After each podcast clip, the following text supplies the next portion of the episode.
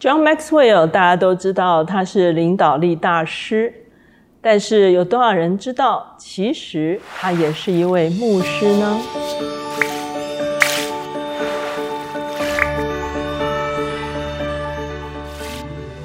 大家好，我是乔美伦老师，每周一次在乔氏书房和大家见面。今天我们的单元是职场书讯。今天我们所要介绍的这本书就是 John Maxwell 的《从内做起》。John Maxwell 其实呢，他是美国富勒神学院的教牧学博士，他的讲道也曾经出现在《Hour of Power》这样子的电视节目中间。他在美国是知名的领导学的专家，很多的课程、很多的演讲都请他去参与。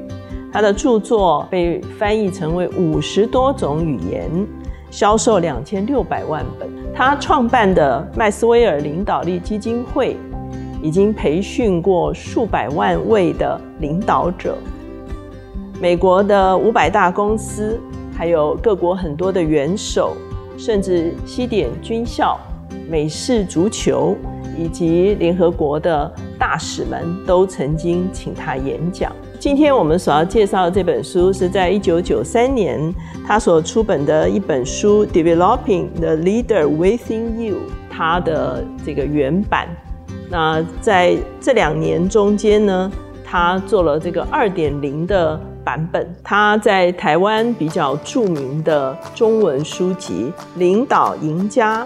领导的黄金法则，双赢领袖。今天这本从内做起呢，可以说是这本书把它过去所有的精华都浓缩在这本书中间。他首先为领导力来做一个定义，什么是领导力呢？其实他认为就是影响力。他说，领导跟天生没有关系，与地位也没有关系，甚至于你的工作能力也不是有一定的关系。最重要的就是一个人如何发挥影响力。他认为领导有五个层次。事实上，在我自己讲课的时候，我也会啊常常使用他的这个领导阶梯。哈，第一阶层呢，人们跟随你是因为你的职位。很多人升了小主管，下面有一些人在你的单位里面，他不得不跟随你，因为你有这个职位，所以他跟随你。可是第二个阶梯叫做认可，跟了你一段时间呢，他们是心悦诚服的跟随你，他们不是无可奈何的跟随你，他们已经认可认定你是他们的领袖。那第三个阶梯呢，他说的叫做生产，其实就是你自己的一个成果的展现。为什么呢？因为他们很清楚知道说，参与在你的团队中间稳赢不输，因为你自己的成果就会吸引人来跟随你。第四个阶梯，它叫做利人。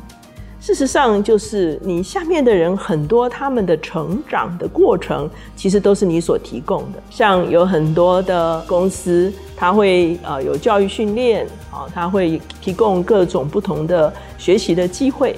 那下面的人，他发现他一路成长上来，其实就是跟着你的团队在成长，他是非常非常委身的来跟随哈。第五个阶梯叫做巅峰，其实是说一个人最后他所发挥的影响力，已经不在他自己的团队中间，甚至已经可以说是辐射到团队之外。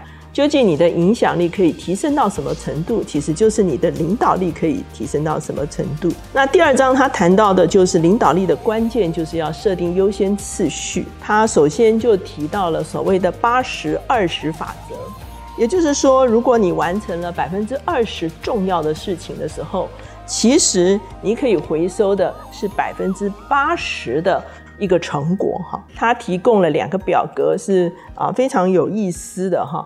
那第一个表格呢，就是如何找出来在你的团队中间前百分之二十有价值的员工。填这个表格的时候，把所有的员工都填上去之后呢，A 的就是如果这个人离开你的团队的话，他会带给你团队严重的损失。B 的话呢，就是这个人如果离开你的团队的话，会带来负面的影响。可是。不足致命。那 C 的话就是，如果这个人离开你的团队的话，其实对团队是有益处的。填完之后，你大概就会找出来整个团队前二百分之二十的有价值的员工。再来的时候呢，他也提供了一张表格哈。那这张表格是做什么呢？就是来判断自己工作中间哪百分之二十是真正重要的工作。他把三个项目，一个是要做什么样子的事情，还有这个事情所达成的效益跟所获得的报偿。用三二一好来逐步填哈，那填完之后，当然最后就会有一个总数。那你观看这个总数，你大概就知道在你自己的工作中间有哪百分之二十，其实你做好了的话，你大概就可以获得百分之八十的一个成果了哈。那第三章他就认为领导力的根基是品格，那这个在我们很多其他的书中其实都有啊介绍过领导力。跟品格之间的一个关系哈，我们常常用错误的动机来寻找领导的地位，品格往往是要往前面去承担更大责任的过程中间最容易被攻击、最容易落入陷阱的一个啊领域啊。特别谈到这个品格，在这个领导力中间，其实占了一个非常根基的一个地位哈。特别介绍一个帕克。帕尔默哈，他就在他的书中写着说：“当我过着虚伪的双面生活时，为此我付出极大的代价。不诚实的感觉，担心被发现，因为自己否定而感到沮丧。周围的人也付出代价，他们会因我的虚伪而行走在不稳固的道路上。当我否定自己的身份时，我又如何能够肯定别人的身份呢？”当我藐视自己的正直时，我又如何能够信任别人的正直呢？如果在品格上出问题的时候，其实这个人自己本身的生命就很大的不稳定哈。他说：“将你的意志、理性和身体结合成为一个独特的生命，这三者与上帝创造达成一致的时候，心灵就是健康的。所以呢，我们会发现，我们内外一致的时候。”其实我们整个人呢，就会活在一个稳定的状态中。那第四章他特别讲到，领导力的终极考验是创造正向的改变。改变好是需要给时间。好，他列出来一个呃过程哈，你怎么样跟你的团队沟通？你怎么样正向的改变，逐步带到你的团队中间？第五章他讲到说，领导力的捷径是解决问题。他认为一个领袖最重要的。能够展现他的领导力，就是解决问题哈。不但自己能够准确的解决问题，而且也能够帮助团队的成员陪伴他们来解决问题。